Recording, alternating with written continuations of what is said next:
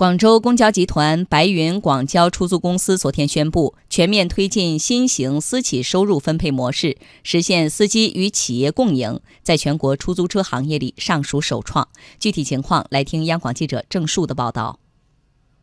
这种新型私企收入分配模式又称为清分模式，做到私企利益共享、风险共担，属于出租车行业创新改革范畴。广州公交集团白云广交出租车公司先行先试，全面推进这种新型私企收入分配模式，在全国出租车行业里还是首家。那么，什么是清分模式呢？白云公司运营人员黄丽云：那清分模式。的这个费用呢，它是呃由我们的车辆配置费，然后人员配置费以及我们的营运管理费这三呃这几个部分来构成的。据黄丽云介绍，清分模式打破了出租车行业传统的固定承包费模式，通过公开透明的私企成本管理和私企双方的营收分配管理，由私企双方通过电子合同建立智能合约，让出租车司机清楚掌握自己每月所应承担的成本和每笔营收的清分收入，企业通过清分获得收益。实现私企利益共享、风险共担。以前的承包模式是每个月的缴费呢是固定的，那么现在在新的模式下呢，我们其实是要实现呃私企的这么一个利益共享和风险共担。我们是充分的体现